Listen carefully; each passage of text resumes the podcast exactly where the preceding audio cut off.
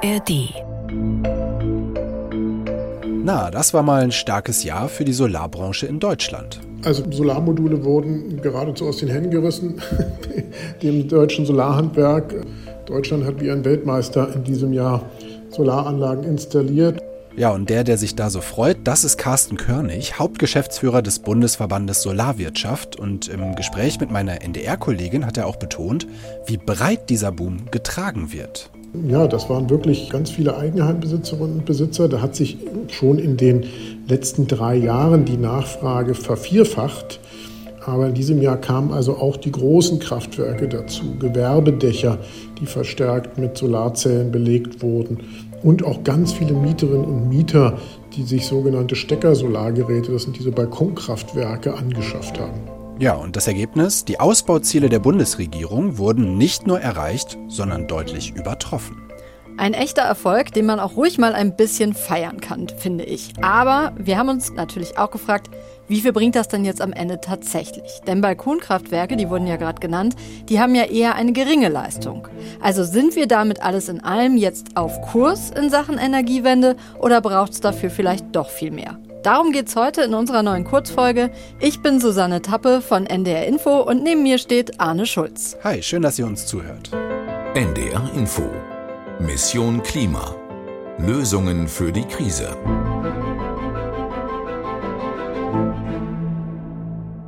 Über die Energiewende haben wir hier ja schon häufig berichtet im Podcast, zum Beispiel im Januar 2022, damals über ein Dorf, das sich mit Windrädern und Solarenergie größtenteils selbst versorgt und damit viel Geld verdient. Oder im April 2023 über ein Dorf, das bei der Windkraft sehr stark auf Bürgerbeteiligung setzt. Die Folgen dazu findet ihr in unserer App der ARD Audiothek. Vorreiter gibt's also schon lange, aber insgesamt ging es die vergangenen Jahre nur langsam voran. Im Jahr 2021 hatten wir beim Bruttostromverbrauch gerade mal etwas mehr als 40 Prozent Ökostrom. Naja, dann hat ja Ende 2021 die Ampelkoalition ihre Arbeit aufgenommen und sich direkt neue, sehr ehrgeizige Ziele für den Ausbau gesetzt. Bis 2030, also in nur wenigen Jahren, sollte der Ökostromanteil von grob 40, du hattest das gesagt, auf satte 80 Prozent steigen. Ja, und man muss dabei ja immer bedenken, dass unser Stromverbrauch bis dahin sicherlich noch steigen wird, mhm. denn wir müssen ja Millionen Elektroautos laden und auch Millionen Wärmepumpen betreiben. Das ist zumindest der Plan. Tja, kann das überhaupt klappen, haben wir uns schon damals gefragt. Und wir haben darüber im Podcast mit Andreas Löschel gesprochen, ein Umwelt- und Energieökonom von der Uni Bochum. Und der hat uns damals das hier gesagt. Ja, ich glaube, das wird die ganz große Herausforderung, weil tatsächlich, wir versuchen das jetzt gerade mal unter Optimalbedingungen äh, zu machen. Man muss aber sagen, all diese Ziele, die hier formuliert werden, die sind sozusagen am oberen Rand des Denkbaren. Ja, das gilt äh, für die Handwerker, die es brauchen wird, ne, 15 Gigawatt PV-Anlagen zu installieren jedes Jahr. Ne. All das ist bisher noch nicht da gewesen äh, und in der Beziehung muss man da schon sehr skeptisch sein. Ja, nehmen wir mal die Solaranlagen. Da wurden bis dahin gerade einmal 5,5 Gigawatt Leistung pro Jahr neu installiert. Für die Ziele der Bundesregierung sollte sich das jetzt aber verdoppeln, dann verdreifachen und später sogar vervierfachen. Und da haben viele Experten gesagt, das wird schon deshalb scheitern, weil wir nicht genügend Fachkräfte haben, um all die benötigten Solarmodule auch aufs Dach zu packen.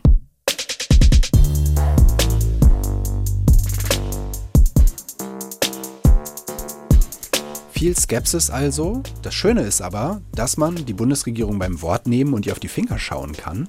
Die hat nämlich auch damals ganz konkrete Zielmarken für einzelne Jahre im Gesetz festgeschrieben. Und wenn wir jetzt mal schauen, zwei Jahre später, dann stellen wir fest, tada, im vergangenen Jahr kam 14 Gigawatt neue Leistung hinzu. Also sind wir fast da. Fast da, ein Rekord, weit mehr als eine Verdoppelung schon und viel mehr als die Bundesregierung im Gesetz geplant hatte. Ja, und wenn wir jetzt mit Experten sprechen, zum Beispiel mit Christoph Kost vom Fraunhofer Institut für Solare Energiesysteme, dann sagen die, der Boom wird anhalten. Und es ist sogar möglich, dass sich der Ausbau in diesem Jahr noch weiter beschleunigt. Ich glaube es deswegen, weil die Solaranlagen in den letzten Jahren extrem günstig geworden sind. Äh, wir hatten einen kleinen Kostenpeak im letzten Jahr durch die hohe Nachfrage. Das hat sich aber schon wieder abgeschwächt. Die Anlagen werden wieder günstiger, weil einfach auch die Installateure nachgezogen haben, Kapazitäten aufgebaut haben.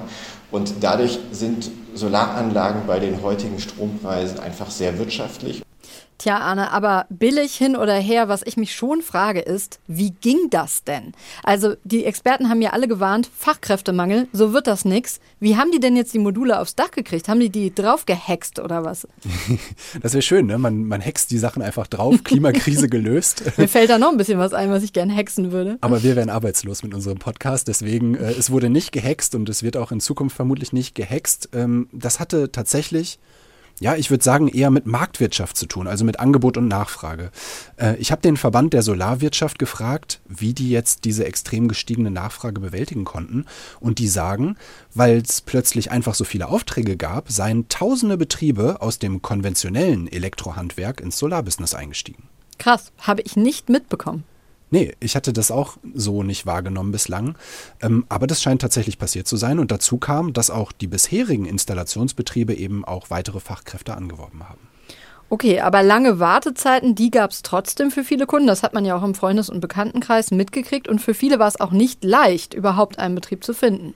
Stimmt, weil die eben tatsächlich äh, am Limit waren mit ihren Kapazitäten. Aber insgesamt hat die Branche es eben doch geschafft, diese höhere Nachfrage zu bedienen. Das sieht man ja ganz eindeutig an den Zahlen. Was man aber eben auch sagen muss, ab nächstem Jahr werden die Zielvorgaben nochmal ehrgeiziger und ob dann der nächste große Sprung beim Ausbau auch gelingt, das ist natürlich noch nicht sicher, denn grundsätzlich bleibt diese Herausforderung Fachkräfte finden, die bleibt natürlich bestehen. Und es bleibt ja auch die Frage, was bringt das alles jetzt fürs große Ganze? Unter anderem bringt uns der starke Ausbau nämlich neue Herausforderungen. Denn Photovoltaik ist ja nur ein Baustein der Energiewende und weil es damit jetzt so schnell vorangeht, müssen die anderen Bausteine jetzt auch schnell, schnell, schnell folgen. Da reden wir zum Beispiel über den Ausbau der Stromnetze. Ja, ihr könnt euch das Stromnetz ähm, vielleicht wie so ein Straßennetz einfach vorstellen. Es gibt sozusagen Autobahnen, also große Hochgeschwindigkeitsnetze, die den Strom von Norden in den Süden transportieren. Aber dann gibt es auch die Verteilnetze, also viele kleine Querstraßen, die bis zu jedem einzelnen Haus führen. Und gerade diese Verteilnetze werden durch die Solarenergie jetzt immer mehr beansprucht, weil wir eben nicht mehr, wie früher einige wenige Riesenkraftwerke haben, Atomkraftwerke, Kohlekraftwerke, sondern eben unter anderem Millionen kleine Solaranlagen. Ja, und genau darin steckt die neue Herausforderung. Unsere NDR-Kollegin Verena von Ondarza hat darüber mit Volker Quaschning gesprochen, Professor für regenerative Energiesysteme an der Hochschule für Technik und Wirtschaft in Berlin. Und er sagt, kurzfristig ist das alles noch gut zu handeln, aber viel Zeit haben wir nicht mehr, um die Zukunft anzugehen bereits jetzt ist schon zu sehen, dass wir in zwei Jahren an einen Punkt kommen, wo die Solarenergie dann im Frühjahr tagsüber fast den ganzen Strom in Deutschland decken kann. Wenn wir mehr Strom haben, dann müssen wir uns auch sehr schnell Gedanken machen, wie wir Speicher bauen können, wie wir Verbraucher, zum Beispiel Elektroautos, an das Solarangebot anpassen können. Wenn wir das nicht machen, werden wir temporär zu viel Solarstrom haben, den wir dann abschalten müssen. Und das ist natürlich dann auch nicht sehr befriedigend. Ja, ihr merkt schon, oder vielleicht äh, wusstet ihr es sowieso schon, das System unserer Stromversorgung, das ist wirklich irre komplex und äh, wir tippen hier jetzt ganz viele Punkte an, die man natürlich in so einem 10-Minuten-Format gar nicht vertieft kriegt. Und es gibt natürlich auch noch Punkte, die wir gar nicht angesprochen haben, zum Beispiel die nötigen Reservekraftwerke, die wir in Zukunft brauchen werden für Zeiten mit zu wenig Sonne und Wind. Aber wenn ihr tiefer einsteigen wollt, dann empfehlen wir euch natürlich von Herzen unsere älteren Folgen. Zum Beispiel unsere Folge zum Thema Energiespeicher vom Mai 2023 oder auch die Folge vom Dezember 2022, wie man nämlich selber ein Haus ganz konkret auf erneuerbare Energie umrüsten kann. Was wir einfach vermitteln wollen an dieser Stelle ist, wir brauchen durch den Solarboom jetzt dringend eben auch diese Fortschritte beim Stromnetz. Nur dieser Ausbau, der lief ja bislang besonders träge. 3, 2, 1, 0. Heute buddeln sie erstmal nur symbolisch, aber die großen Maschinen stehen schon bereit. Start für Südlink. Im Beisein vom Bundeswirtschaftsminister Habeck hat der Bau der unterirdischen Trasse im baden-württembergischen Leingarten begonnen. Eins, zwei, drei. Ja, man könnte den Eindruck bekommen, es wird permanent irgendwo gezählt oder gebuddelt. Aber wo das Problem liegt, das erkennt man zum Beispiel sehr gut an dem 10 Milliarden Euro Projekt Südlink, eine Stromtrasse, die große Mengen Strom von den Windparks im Norden zu den Fabriken im Süden bringen soll. Die ist im Herbst mit fast fünf Jahren Verspätung gestartet und wurde so lange geplant, dass die Leitungen bei der Fertigstellung schon wieder zu klein sein dürften für all den Strom, den wir dann in Zukunft transportieren müssen. Ja, es ist wahrscheinlich ein ganz typisches Beispiel dafür, wie es oft lief bisher. Aber auch beim Stromnetz gibt es zumindest ein bisschen Hoffnung. Für den Ausbau wurden zuletzt nämlich Dutzende Vorschriften gelockert und Verfahren vereinfacht oder zusammengelegt. Alles mit dem Kalkül weniger Bürokratie gleich schnellere Bauprojekte. Ein Großteil des Netzausbaus muss nämlich von der Bundesnetzagentur genehmigt werden. Insgesamt mehr als 13.000 Kilometer. Und die Behörde ist da noch längst nicht am Ziel. Aber sie macht jetzt Tempo. Im vergangenen Jahr hat sie deutlich mehr Leitungen geprüft. Auf 1.000 Kilometern kann jetzt unmittelbar mit dem Ausbau begonnen werden. Und allein dieses und nächstes Jahr sollen ganze 3.000 Kilometer dazukommen.